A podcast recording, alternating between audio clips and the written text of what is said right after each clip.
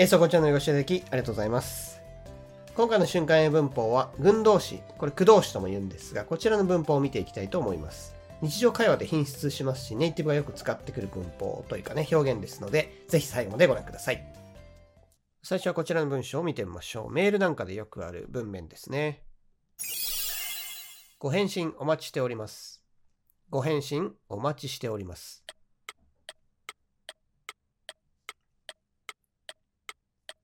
回答例こちらです。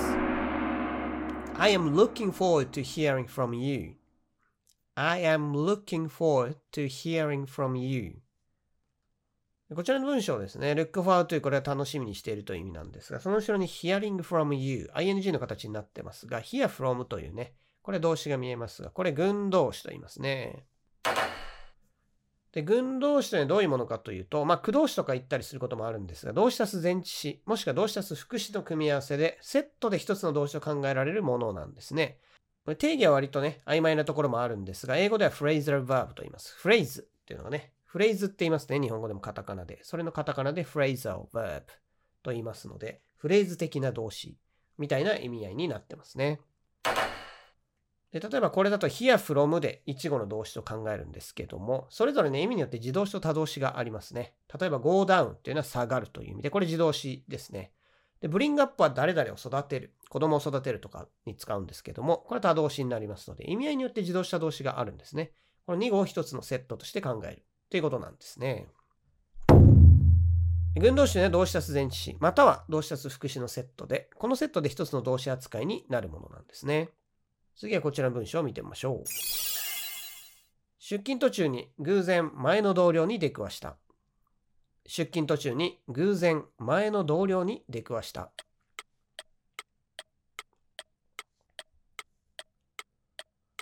回答例こちらです。I came across my ex-coworker on my way to work. I came across my ex-coworker on my way to work. これ、コーワーカーっていうので、えー同僚という意味になるんですが、他にも colleague とかですね。他にも workmate とか、この辺使っても OK ですね。X がこの前何々という意味になりますね。元何々とかね。そういう意味になりますので、それを使っています。former colleague とかね。他にも言い方はいろいろありますね。で、こちらの came across というのが群動詞になっていますね。で、群動詞ってですね、学校英語であんまりやらないんですね、そもそも。で、日本人は苦手と言われてますが、日常会話で品質ですね。ネイティブはとにかく群動詞をよく使ってくるので、英会話やる方っていうのは、英語喋れるようになりたい、ネイティブとコミュニケーション取りたいっていう方は、この群動詞はちょっと避けて通れないんですね。で一説によるとネイティブは、まあ、ある研究によるとですね、ネイティブっていうのは3000から4000語程度で日常会話してるって言われてるんですこれ非常に少ないんですね。なんでこんな少ないかというと、やっぱこういう基本動詞、カムとアクロスを組み合わせて新しい意味ができちゃうので、こういう基本動詞と副詞と前置組み合わせてたくさんの意味ができるんですね。まあ、それもあってですね、ネイティブっていうのはそんなにたくさんの語彙を使ってるわけじゃないと言われてますけども。それだけ群動詞がね、たくさん使われてるっていう証拠でもありますね。じゃあ、群動詞のこう存在意義というかね、なぜこれがよく使われるのかということなんですが、例えばここでの come across。これは遭遇する、出くわすという意味で、他にもね、エンカウンターって動詞があるんですけど、これと同義語なんですね。じゃあこっち使えばいいじゃないかと思うかもしれないんですが、エンカウンターとちょっと硬い感じになっちゃうんですね。日本語で考えると、遭遇するっていう時と、出くわす。遭遇するのはちょっとお堅い感じがしますよね。なので、カジュアルな会話では出くわすの方を使うと思うんですけども、まあ、そういう違いがありますので、こう群動詞っていうのは本当に英会話で品質するということなんですね。いろいろたくさん種類はあるんですが、やっぱり英会話ね、避けて通れないということなんですね。今みたいにですね、群動詞はカジュアルな場面でよく出てくるので、日常会話でよく出てきちゃうわけですね。ネイティブと会話したい人は押さえておかないといけないということになります。次はこちらの文章を見てみましょう。その NPO はボランティアスタッフを募集しているところだ。その NPO はボランティアスタッフを募集しているところだ。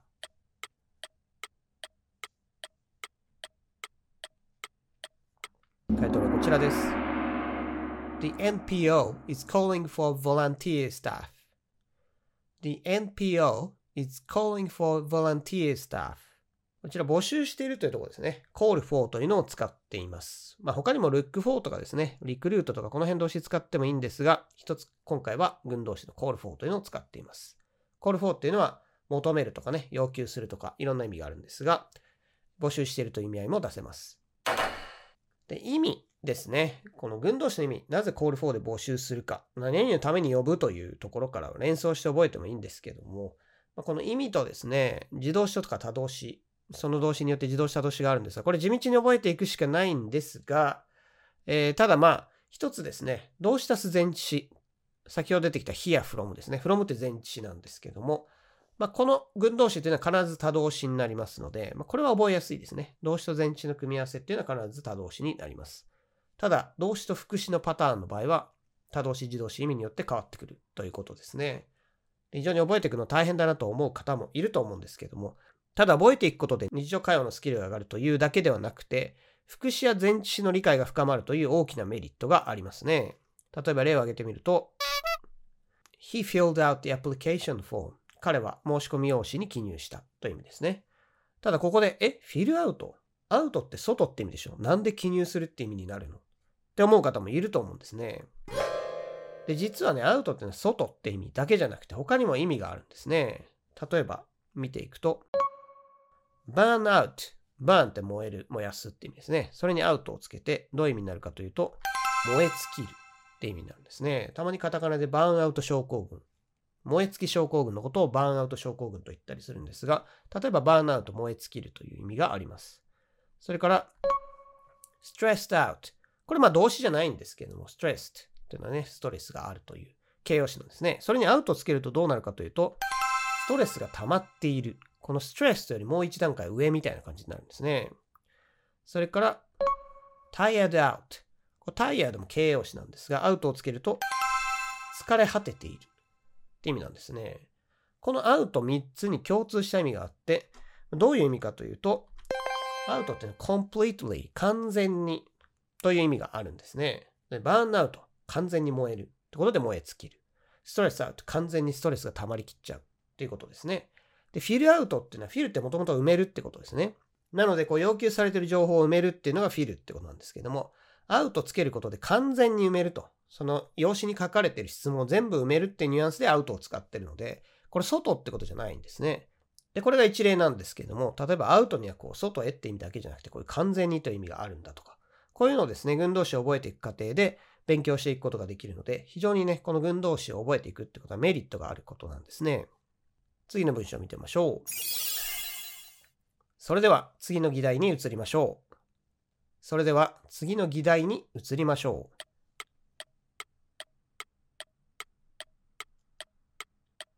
タイトルはこちらです。Let's move on to the next item on the agenda. Let's move on to the next item on the agenda.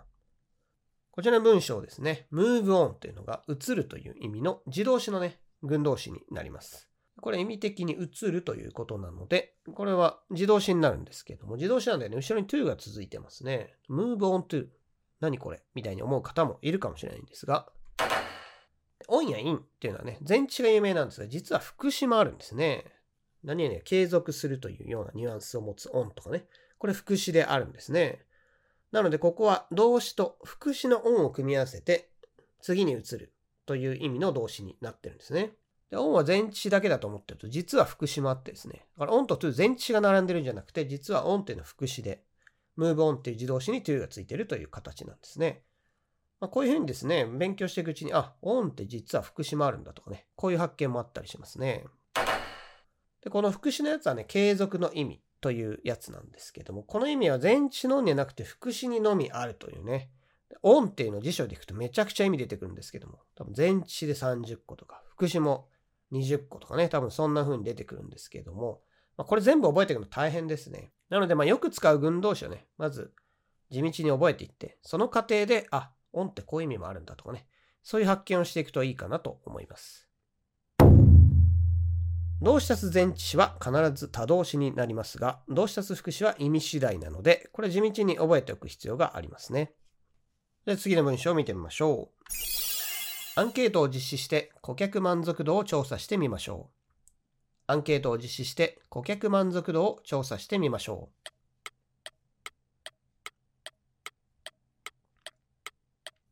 う。タイトルこちらです。Let's carry out a survey to measure customer satisfaction. Let's carry out a survey to measure customer satisfaction. こちらの文章ですね。carry out が実行するという意味の群動詞になります。これ多動詞ですね。実行する、何々を実行するということで目的語が必要なんですね。で、そうすると後ろに a survey っていうのが入ってますね。carry が動詞。で、out っていうのは副詞ですね。ですので、これは動詞足す副詞で多動詞というパターンなんですが、で、後ろにこれ目的語が入ってますね。ただですね、ここでちょっと群動詞のややこしいとこなんですが、この動詞足す副詞で多動詞になる場合、動詞足す前置はいいんですけども、動詞足す前置の多動詞の場合は、まあ、必ず後ろにね、here from 誰々っていうふうに後ろにただ目的語を置くだけなんですが、carry out の場合ですね、carry out survey っていう時もありますし、carry と out の間に目的語が挟まれるケースもあるんですね。目的語が後ろに置かれる場合と、それから carry と out の真ん中に入る場合、どっちもあるってことなんですね。例を見てみると、You should take the shoes off. take off って脱ぐって意味ですが、こういうふうに take the shoes off と真ん中にシューズが入る場合もありますし、You should take off your shoes という感じでですね、こう後ろに、take off の後ろにそのまま入るケースもあるんですね。He turned on the TV. turn on つけるという意味ですが、turned on the TV もありですし、He turned the TV on これも OK なんですね。もう動詞足す副詞の他動詞の場合ですね。群動詞っていうのは動詞足す前置詞のやつもありますけれども、これはもう他動詞で、まあややこしいルールはないですね。動詞足す前置詞を一語と考えて目的語を置く。それだけなんですけども、動詞足す副詞の場合、まあ自動詞だったらいいですね。自動詞だったら別に目的語ないのでいいんですけど、他動詞の場合には目的が必要になります。ところが、その後ろに置くケースと真ん中に挟まれるケースがある。どっちも OK ということなんですね。次はこちら見てみましょう。友達が空港まで迎えに来てくれることになっている。友達が空港まで迎えに来てくれることになっている。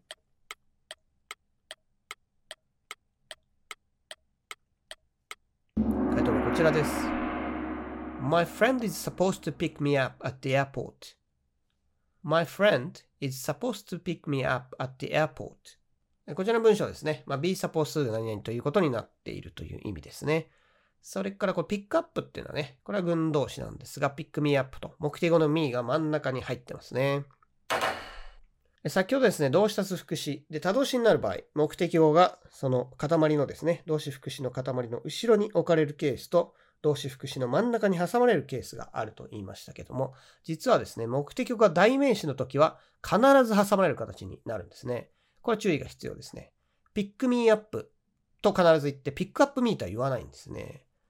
まあ、大したことじゃないと思うかもしれないんですけど、 pick up me はかなり違和感があるとね、ネイティブによると、かなり違和感あるみたいですね。ですので、これちょっと注意しとかなきゃいけないですね。それからこれ実践で使われると pick me up, me とかね、代名詞って非常に弱く発音されるので、リスニングの点でも非常に難しくなりますね。ですので、やっぱり群動詞というのは非常にね、会話で品質するものですので、やっぱリスニングの面でも覚えておいてですね、慣れておかないといけないということになりますね。この目的語の位置っていうのも非常に注意が必要ということですね。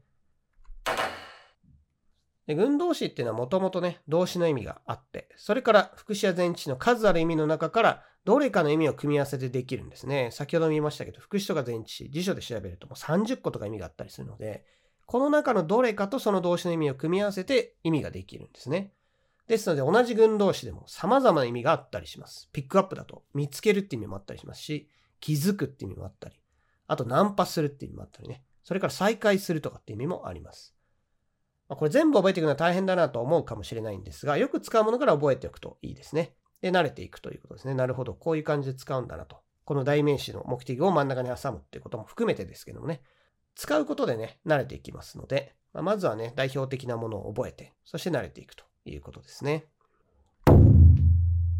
動詞足す副詞の群動詞で多動詞の場合はですね、目的が挟まれるケースがありますが、特に代名詞の場合、必ず挟まれますので注意してください。普通の名詞だったら挟んでも挟まなくても OK です。それでは群動詞まとめていきましょう。群動詞というのは動詞と副詞もしくは動詞と前置詞の塊で、これを一語のセットの動詞とみなすということなんですね。群動詞なぜ大事かというと、カジュアルな響きでですね、英会話で品質するからですね、ネイティブで話してもどんどん出てくるので、この存在を知ってないとですね、なかなか会話成り立たないということになります。で分動詞っていうのも自動詞と他動詞がありますね。この2つの言葉でセットなんですけども、意味的に自動詞多動詞がありますので注意してください。動詞足す前置詞のセット、これは必ず多動詞になります。動詞足す副詞のセット、これは意味によって自動詞、多動詞っていうのは決まってますので、これを覚える必要があるんですね。でこの動詞副詞で他動詞のケースですね。目的語がいるんですけども、動詞副詞の後ろに入るケースと、動詞副詞の真ん中に入るパターンがあります。で特に代名詞が目的語に入る場合には必ず挟まれないといけませんので、これ要注意ですね。覚えておきましょう。それではまた次回の瞬間英文法でお会いしましょう。